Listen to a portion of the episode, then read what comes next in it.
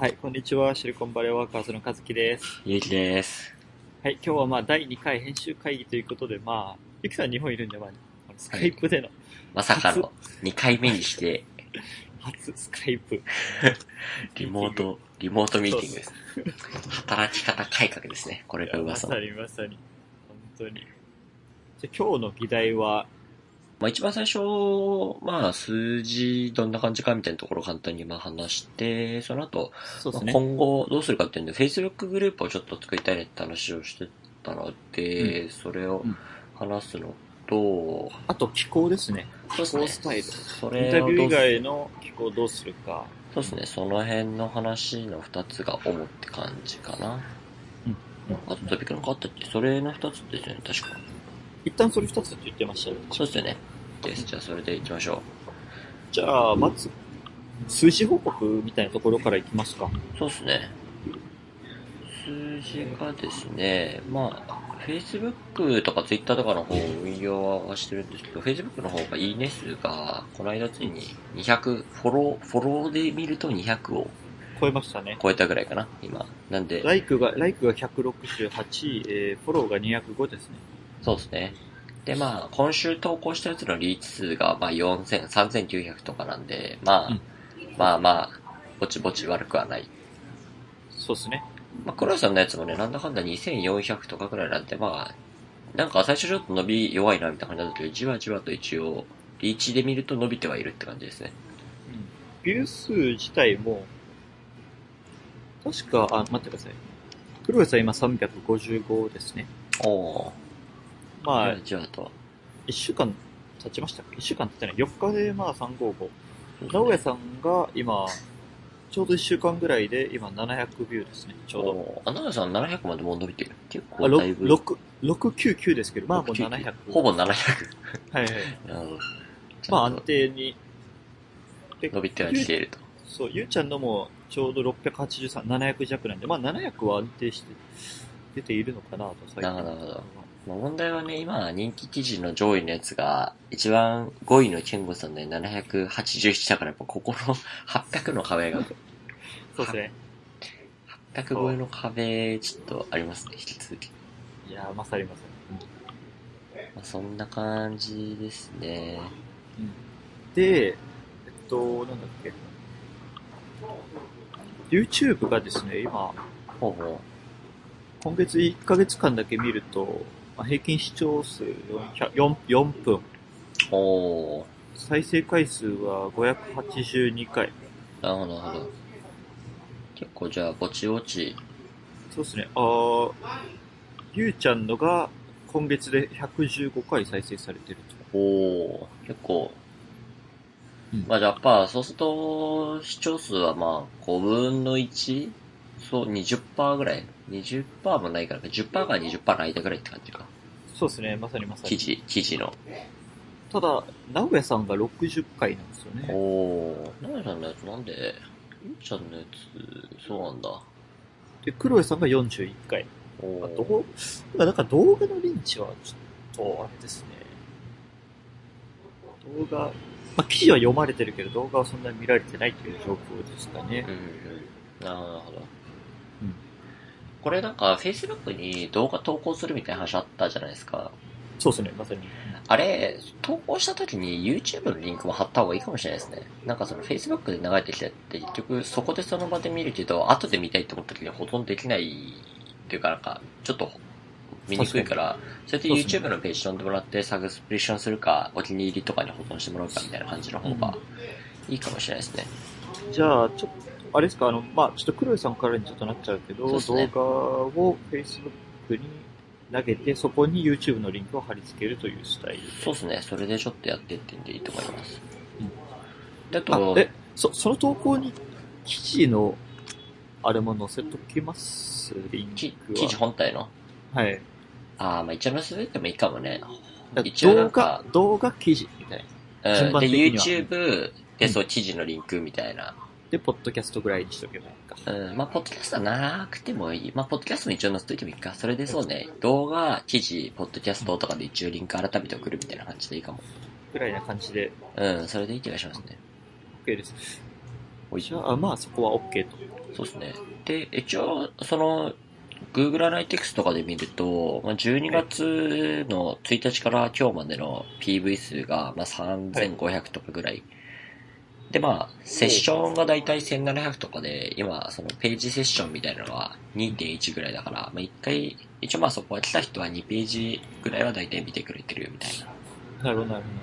まあ、平均セッション時間もまあ3分とか、今3分18秒とかなんで、まあじわじわとは伸びてきてはいるんで、まあ数字としてはそこまで悪くはねえかなって感じ。ほど。確かにそうですね。うん直帰率もまあ57.49。そうですね。なんでまあじわじわと改善はされてきているって感じですかね。お、新規セッション率が72%もありますよ。うん。そこもね、なんか結構上がったり下がったりみたいな感じだけど、なるほど、なるほど。まあちょっと違う層の人にもリーチがじわじわと伸びてきてるっていう意味では、まあそんなにそこは新規セッション率高いのはまあ悪くはないかなって感じですね。うんうんうん。確かに確かに。っていうところで、数字はそんなところですうん、そね。んな感じですね。うんうんはい。じゃあ、えっと、今後のところで、えっと、1個目が Facebook グループか。そうっすね。Facebook グループはね、そうなんですよね。前からやりたいって話はしてて、構想は頭の中にずっとあるものの、まさにまさに。まだやってねえって感じなので、まあ、やりましょうという話ですよね。そう、コンセプトがどうするかですよね。そう、まあ基本的にはそのコミュニティみたいなところで、まあその、まあベイエリア、シリコンバレー、サンフランシスコ、ベイエリアに住む人たちがこう、双方向にコミュニケーションできるみたいなところをやっぱりやっていきたいなと思っていて、うんうんうん。まあなんかいくつかね、小さいコミュニティはやっぱあるはあるんですけど、まあなんかちょっとこう、サンノゼというか、サウスベイの方の学生のコミュニティがあったりとか、なんかその、僕らが入ってるみたいな、サンフランシスコの20代の会があったりとか、なんかこう、30代の会があったりとか、なんかこう、ちょっと違うヨットとか乗馬の会があったりとか、なんかこう細かいちょこちょこしたのはいくつかあるけど、なんかこう、もうちょっと、横断的なというか、予告してコミュニケーション取れるところがないから、そこをちょっとやれるといいかなっていうのを思っているという感じ。結構あれですもんね、現実的に物理的な距離が結構あるから、やっぱサンフランとサウスベイだと結構なんか分担されてますよね。そうなんですよね。やっぱ日常的にはなかなか合わないところになってしまうから、まあそこをネットの力で、まあコミュニケーションをもっと円滑にしていけるようにっていうのはあるといいかなというのはありますよね。なんかでも一応今って結構サンフランシスコ日本人の会みたいな感じで、さあの、シリコンバレー日本人の会みたいなんで、一応やっぱそれっぽいコミュニティあるじゃないですか。そうなんで、ちょこちょこありますよね。あれがなんで逆にこう、うまうまくあれが機能してるかどうかも、実はあんまり知らないという。どのくらいこそうね。なんか僕結構サンフランシスコとか、まあ、シリコンバレーとか、まあ、ベイエリアと名名の付く Facebook のコミュニティには一通り全部入ってるんですけど、やっぱその、情報を投稿する投稿者と、その見てる人の、まあ、バランスがね、あんまり良くないものがすごい多くて、で投稿しっぱなしで終わりみたいな。そうとか、その結局なんかそのオーガナイザーとか一部の人が、こう、まあ、良くも悪くも宣伝というか、こういうイベントやりますとか、こういう風な、あの、やつありますみたいなので投稿して、で、なんかこう、リアクション誰も特に返さずみたいなのが結構多くて、確かに。もうちょっとね、みんな、まあ、全員が全員やっぱり、人数が特に増えれば投稿するっていうのはならないと思うけど、普通の人というか、なんかこう、ライトになんか投稿し合えるみたいなものがあった方が、いいなっていう気はしている。確かに。まあ、あと一旦そう大きくななりすぎちゃうと、新規で入っていきなりなんかコミュニケーションというか結構障壁があるなとそうなんですよね。それもありますよね。だからボトムアップで、ちょっと行くのか。迷いどころっすね。うん。あとまあココンセプトをどうするかですよね。その、単純に何でも投稿して質問する、なんか要はクオラみたいな、クオラみたいな感じのものにするコミュニティなのか、キャリア相談に特化したものにするのか、ああ、そうね。確かにそれはそうだよね。どうしますかね。はたまたもう料理、料理クラブみたいな。理想状態は、それこそ、まあ、ちょっと、ビビナビとかとちょっと被っちゃうけど、クラッシュファイドサイトみたいな感じで、こう、一つの Facebook グループがあって、その下にこう、なんかいくつか、なんかこう、ディスカッショングループみたいなのがこう、ぶら下がってるみたいな、なんか、そんなの、Facebook グループでできるのかどうかちょっとわかんないけど、みたいなのが理想系っちゃ理想系かなって気がしてて、コミュニティね。えー、なんか結局、そう、なんかね、Facebook グループってそういうディスカッションみたいなの作れるのかね？ディスカッションページみたいなのって。というと、Facebook グループの中にそのなんかトピックごとのなんかディスカッションみたいなのトピックごとは、作れないかなまあ、な んも見たことないよな、確かに。うん、ちょっと見たことないっすね。そうっすよね。そうっすよね。一個のグループになっちゃうよね、多分。うんうんうん。そうですよね。まあだからやるとしたら1個のグループじゃなくて、まあ複数のグループに分けるか、まあでもちょっと複数のグループに分けるのもんなか、もうなんか、どうだろうな、その、こなんていうんですかね、当初言ってたなんか運営サイド用のコミュニティみたいなのうん。と、外部用みたいな作り分けるみたいな話してたじゃないですか。そうですね、そうですね。運営サイドでファンみたいな人にこう、コアな人にコミュニティ入ってもらってみたいなのは、まあ一つ、やりやすいかなと思うんですけど。そうですね。それはまあそうね、運営用のコミュニティみたいなところと外部用のところを分けるっていうのはまあ多分やった方がいいかなっていう気がするから、まあそれは分けてて、そうですね、いいと思います。外部、やっぱ、そうっすね。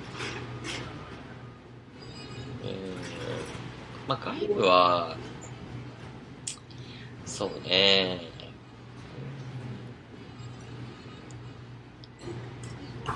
なんなんだろうね。結局でも俺投稿ハードルの問題だと思うんですよね、一番の問題は。ほうほうほう。その投稿ハードルをどうやったら下げれるのかっていうところさえ突破できれば、別になんか問題ないんじゃないかって気もしてて、そこをね、どうやって突破するかって問題ですよね。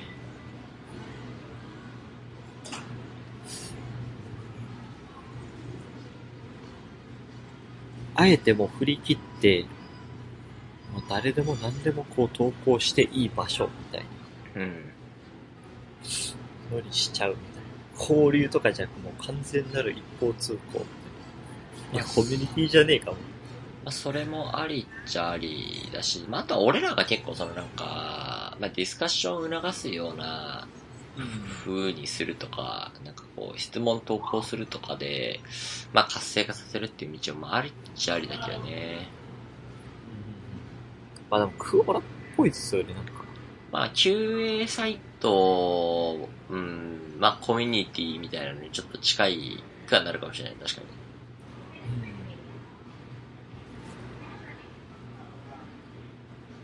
路線としては。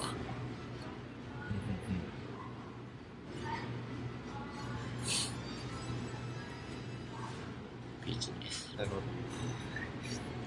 これちょっと難しいですね。まあ、ちょっとね、やってみないとわかんないっていうのもあるよね。うん。それもありますよね。うん。まあ、テスト的にちょっと走らせてみてっていうので、まあ、やってみるのでいいような気もするけど、ま確かに。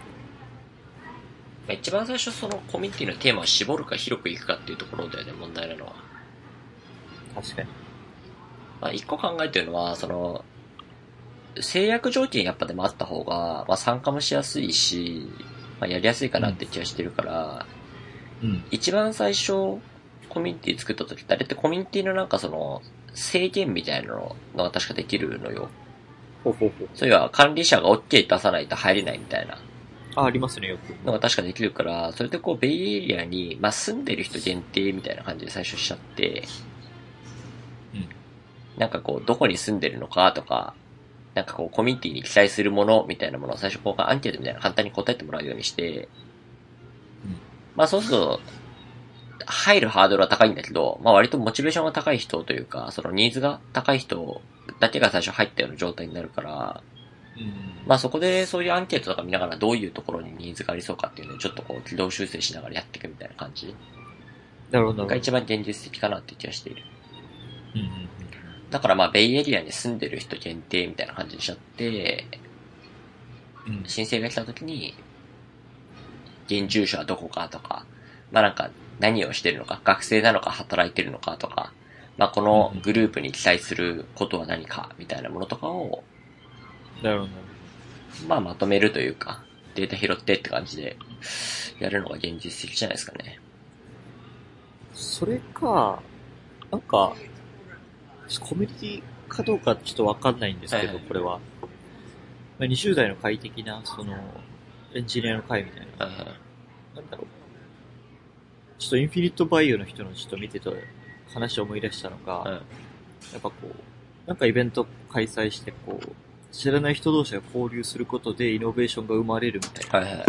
話をされてて、なんかそういう場にするっていうのも一つありかな。要は、まあ、飲み会じゃないけど、リアルな場にしちゃう？リアルな、うん、もうつながりの場を提供するみたいな。ちょっと、コミュニティとコンセプトはちょっと違うんですけど、うん。まあやり方としてはそっちもね、ありだよね。リアル寄りのところからやるっていうのと、そうそうそうそう。ウェブ寄りの方からやるっていうのと、うん。まあそしたらだからエンジニア会とか20代の会と何の差があるんだって話になるけど、まあコンセプト次第だね。うんなんかどっちかっていうと、まあ20代の会とかエンジニアの会とかそんな新しい人を募集してるのかって話はあるけど、そういう人たちにこういう会やってて、なんか、興味ある人だったら連絡くださいみたいな投稿をその僕らの Facebook グループでしてほしいんですよね。僕のイメージの中では。とあすいません、もう一回いいですか？なんかその、俺らが新たにやるっていうのもありなんだけど、いくつかすでにそういうなんか飲み会定期的にやってるグループとか、そうですよねなんかね、あるある月に一回なんかこういう、例えばサッカーやるとか、フットサルやるとか、なんかこう、馬、馬乗るとか、なんか、そういうコミュニティいくつかあるじゃないですか。ありますだからなんかそのクラブ活動的なものの宣伝を、その僕らのなんかその、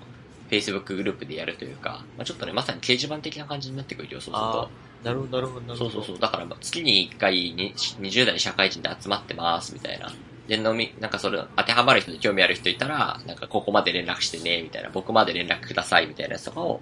プラットフォームじゃない、まあ掲示板。そうそうそう、投稿するみたいな。フォーム。うんでも一応ビビナビとか、まあ、ベイスポとかそういうのが近いようなもので、一応あるっちゃあるんですけど、まあそんなこうちょっとウェブベースじゃない、まあウェブベースだけどちょっとこ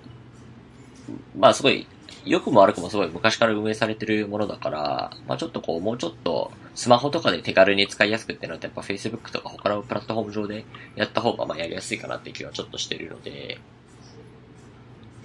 まあそういうのだとね、やっぱそこのサイトアクセスしないと今だと情報見れない状態になってて、そうっすね。家探す、僕もゆきさん、ゆきさんからね、あの、エンジニアの飲み会ありますよって教えてもらったりするぐらい。そうそうそう。だから家探すときとかね、めっちゃそこをブックマークしてめっちゃ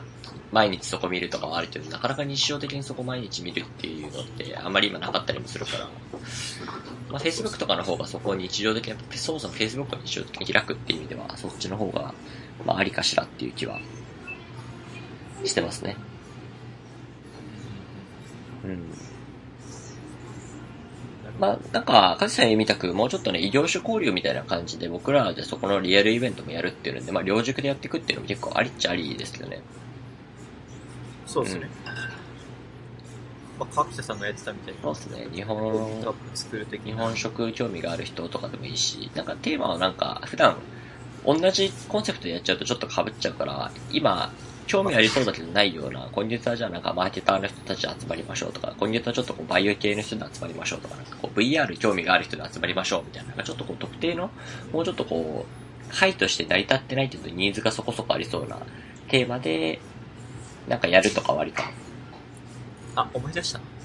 東大で、なんか面白い、そういうのがあってですね。なんかこう、なんだろう。誰か、誰でもあの、プレゼンできるんですけど、何か自分の詳しいこととかを、1回の回につき2人、こう、プレゼンする。20分とか30分とか。で、それに興味ある人が、まあ、要は150人とか100人とか、こう人数制限かかってこう、これ、そこでなんかこう、交流するとか、異分野を知るみたいな会をなんか東大の時になんか誰かがやってて、結構人気で、かそういう風にこう、なんだろう、それぞれの人の専門分野をこう紹介し合うじゃないけど、勉強会みたいな、みたいな形にするのもまあ一つありかな、ー、みたいうな。そですね。そうですね、そうですね。まっていう。あ、そうね。まあ、テーマはなんか、決めてちょこちょこ集まるみたいな感じかもしれないですね。なんかやっぱり、ね、このエリアだと、その、大きいトレンドみたいなの何かしら追ってる人とか多分いるから、なんかその、例えば、まあ、さっき言ったみたいに AI みたいなキーワードとかで、なんか、やりましょうみたいになった時、で、そこそこ人、多分10人ぐらいは集まると思うんですよね。このエリアで日本人で AI 系のなんかやってる人みたいなのって。研究してる人もいれば、企業側でなんかやってる人も、エンジニアやってる人もいれば、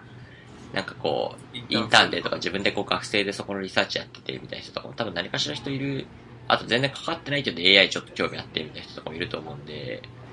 まあ、なんかそういうので、ちょっとこう人集まりそうだったら開催するみたいなのとかはありかも。まあ、で、なんかその、カイさん言ったみたく、まあちょっとね、コミュニティとして盛り上がってくればね、なんかこう好きな人、話したい人話してねっていうオープンに募るスタイルでもいけるイメージなんですけど、初期だとやっぱりなかなか、人がいないとちょっと難しいから、人数が集まってきて自分で結構話したいっていう人が増えてきたら、多分カイさん言ったみたいな、なんかこう、フリー、フリーテーマで、なんか適当に話してもらうみたいなのもありかなって気がしますね。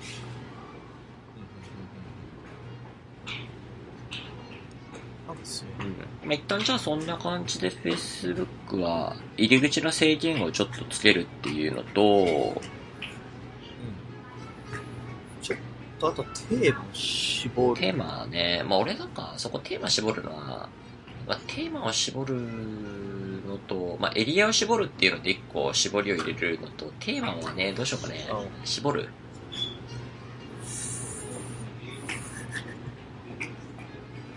どうしますかね。うん。まあ、。絞るとしたら、まあ、やっぱ学生と社会人でちょっと経路が違うから、働いてる人、まあ、俺らのメディアのコンセプトとしてもそっちになるから、留学生っていうよりは、働いてる人、もしくは就職活動してる人、インターンしてる人とかでちょっと、そういう、働くっていうことに、ベイエリアで働くっていうテーマにする。まあでもちょっと難しいよな、キャリアに絞っちゃうのも。うん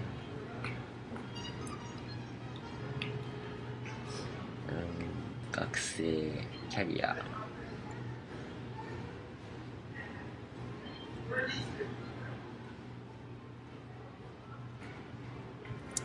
まあ、一旦キャリアに絞ります？まあ、このメディアキャリアっぽいキャリアする。うんそういうキャリアとか、働くところに一旦絞って、で、まあそっちの人が集まってれば、後々大学生とかに広げるっていう時にも、まあ普通に、そっちはいけるかなって気がするので、まあそれでちょっと後々大学の方とかに広げるって感じかな。うん、だからまあその制限のところでどこに住んでるのかっていうのと、今何の仕事をしてるのか、とかなんかそのキャリア関連の質問みたいなやつをいくつか入れといて、で、そこをこうパスしたい人だけこう許可通すみたいな。あ、石坂さんがやってた勉強会とか俺結構面白いなと思ってて。ああいうどどういう勉強会？だから石坂さんと夜までなんかいろいろ話し合ったじゃないですか。うん勉強会という、まあそうね勉強会というか、なんていうか、徹底討論みたいな。うんまあそうね。それもちょっとね、やりたいなとは思うんだけどね。まあどっちかっていうと、だからやっぱあれじゃない？って、その、あれってまあ、石坂さんがいるから成り立つみたいなところが結構あの場自体はあるから、そうですね。うんどっちかっていうと石坂さんと話すみたいな感じだから、だから僕がさっき言ったみたいなそのリアルな場ちょっとテーマ決めた方がいいんじゃないっていうのは、まあどっちかっていうとそこの話もあって、なんかその今回はじゃあ AI について2時間徹底的に語りましょうみたいな、なんか話しましょうみたいな。日本企業がどうやところでプレゼンス出せていけるのかとか、実際日本企業の AI の状況ってどうなのかとか、なんかそういう日本かける AI みたいなテーマで話しましょうみたいな。のとかで徹底的に話すというか、勉強会プラスディスカッションみたいなのとかだったら成り立つ気がするけど、まあそういう感じじゃないですかね、多分。うんうんうんうん。イメージ的には。そうっすな。ま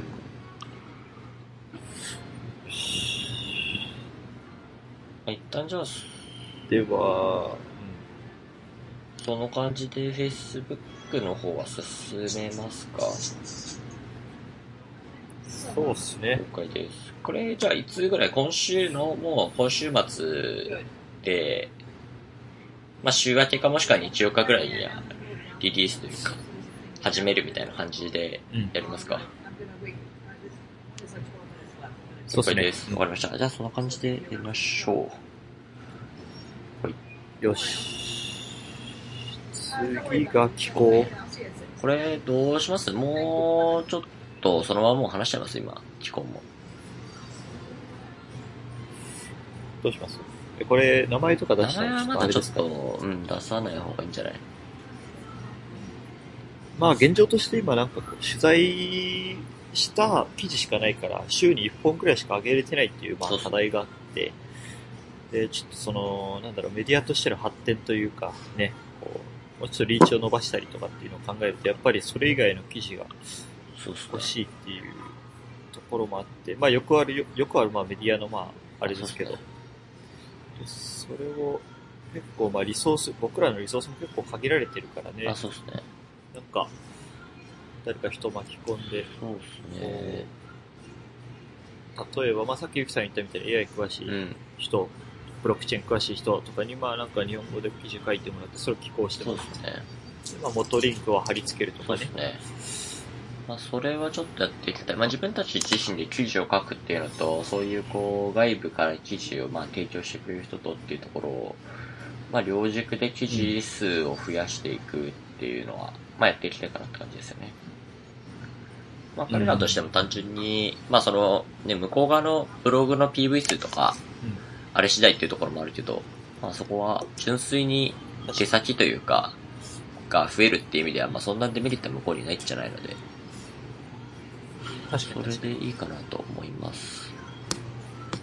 一個、一個懸念じゃないけど、はい。ちょっと懸念というか、あの、あれがあるとすると、その、まあ今取材で結構キャリア寄りというか、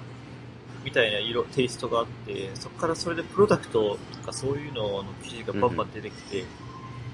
まあメディアとしてのその、なんだろう、色みたいなところあ、そうですね。がどうなっていくのかっていうのが、ちょっとまあイメージがまだ、あそうですねこまでなくて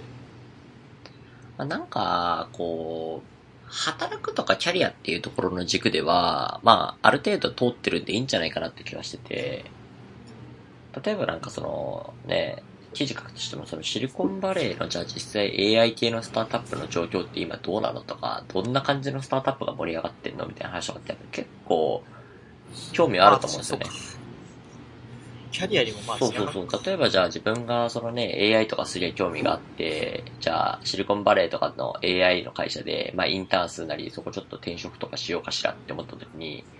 じゃあ一体何系のスタートアップが盛り上がってんのとかっていうのっ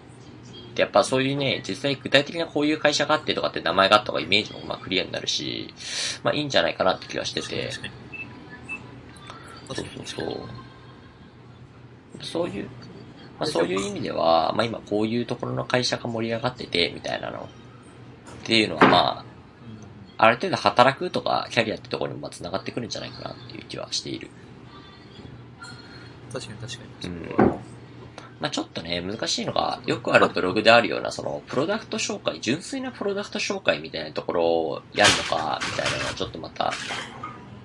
考えなきゃいけないところであるけどね。なんかその、プロダクトの体体験レポートみたいなやつとか、それこまでやるのかっていうのはなんか、うん、確かに。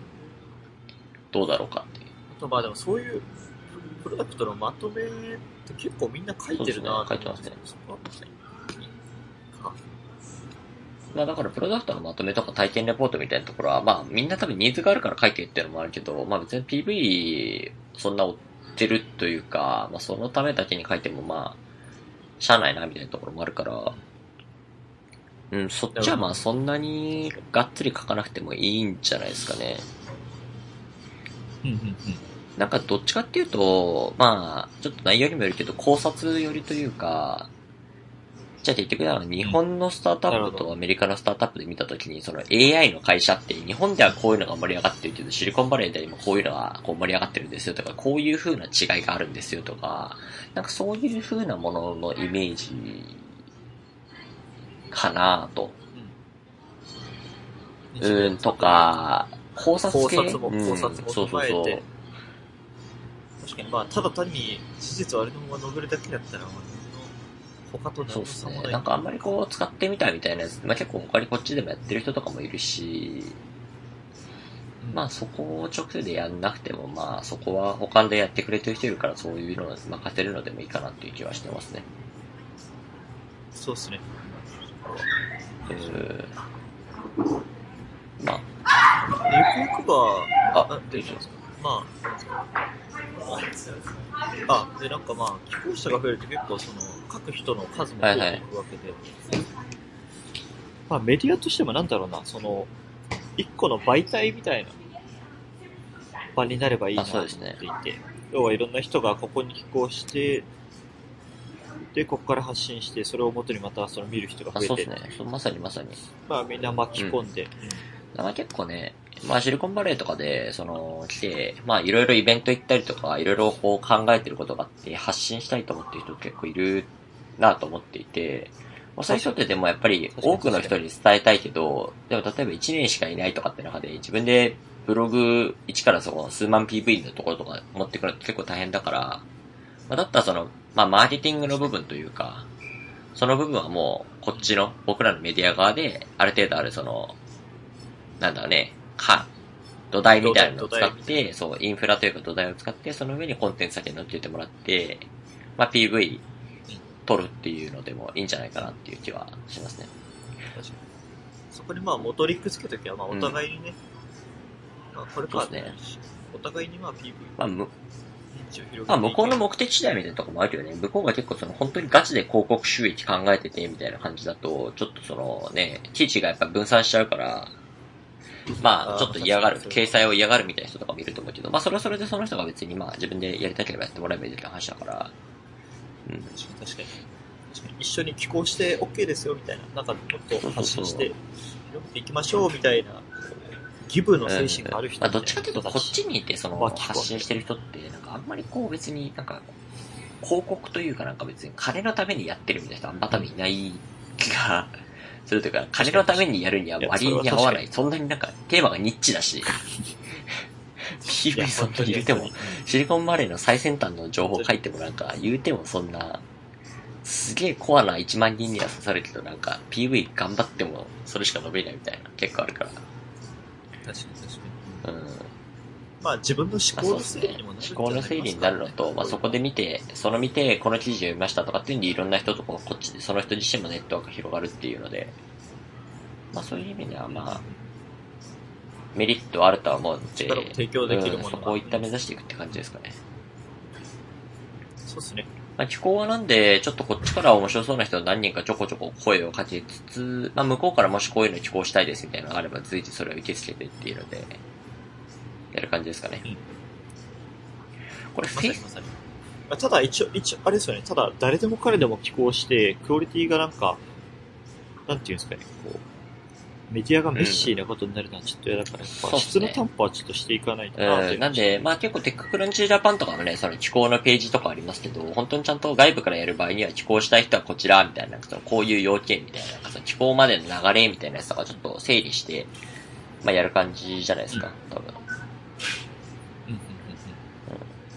そうっすね。なんで今はすでに自分でブログ持っててとか、なんかそこでこう、すでに書いたテキストがあってとか、なんかそれが Facebook にこう考えたものを投稿しててとか、そういうのを最初はまあ使いつつ、今後もし全くそういうのないけどゼロからやりたいっていう人がいたら、テスト的にちょっと一本書いてもらって、それを見てこうジャッジみたいな。で、もしかしたらそのクオリティというかこっちの方針に合わない場合には、寄稿しない場合もありますよっていうのはちゃんと伝えた上でやるって感じじゃないですかね。うん。確かに確かに。まあその辺のこう、まあいい意味でのこうオペレーションというかどういう感じでやっていくのかっていうのは、まあ今後、その辺のノウハウというか知見みたいなのはまあ僕らの勉強にもなるし、まあいいんじゃないですかね、それで。確かに。はい。じゃあこれどうします？寄稿のやつって Facebook とかで告知というかします？ちょっと寄稿してくれる人探してますみたいな。それはまだしなくていいまだこっちから声かけていい一旦そうしますか。そうですね。ですかね。年明けからそこら辺ぼちぼち動いてちょっとやってみて、ある程度こう、人増やすというか、寄稿者が増えてもいけるイメージが湧いたらそこはじゃあ告知してオープンにうん。募集するみたいな感じにしますか？確かに、うん、それが、あと、募集よりやっぱ直接声かけた方がもう向こうもなんか、おまあそうですね。頼られてるとか本気だとか、うん。ちょっと、ガチな、真剣度も伝わり、伝えやすいし、伝わりやすいしにオープン化したとこで、そもそも問い合わせ来ねえだろみたいな話もあるけど。今のタイミングだと。ある。これはある。うん。まあなんかね、ゆくゆくはブログとかね、よくあるメディアであるよ。ライター募集してます、みたいなやつだから、その寄稿してくれる人はこちら、みたいなやつだから、そういうので、こう、サイト来てくれて、いつもサイト見てくれてる人が、俺もなんか書こうかなってなってくれるみたいな循環が生まれてくるといい、まあいいっていうのはあるっちゃあるんで、まあその辺もなんかある程度ちょっと寄稿がベース乗ってきたらやるみたいな感じにしましょうか。了そうです。解です。あと、あと一個これ、これちょっと余談、大丈夫ですかね切った方、まあ後で編集できるからいいか。なんか、ゆきさん昨日送ってくれたあのツイッターで、このメディア、いや、めっちゃいいっ。すみたいなはい。。なんか、絶対将はいはいはい来伸びるわ。ああいう声結構嬉しいっすね。やってて、おやっててよかったな。まあ結構ね、そういう一部の層には刺さってるんですよね。うん。そう。まさに。なんで、ニーズは多分、わずかながらもある。わずかながらもあうん。る。うん。コアなところにはきっと。まあ、でもトレンドとしてもね、今、すげえ働き方改革みたいな話はやっぱこっち日本帰ってくるとやっぱみんなすげえ言ってて、確かに。まあそれ突き詰めていくと結局じゃあ、どこになるのかって言ったら、シリコンバレーで働き方すごくね、あいつらみたいな。まずは。なんか5時にみんなすげえ帰ってくらしいけど、みたいな。あいつらどんな働き方してるんや、みたいな多分、なんか2018年はさらに多分、バズるんじゃねえかっていう説もあるから、まあ。確かに確かにうん確かに。流行語大賞もまあそうですね。まあその辺の文脈もあるから、まあ一旦引き続き継続してやっていく感じでいいと思います。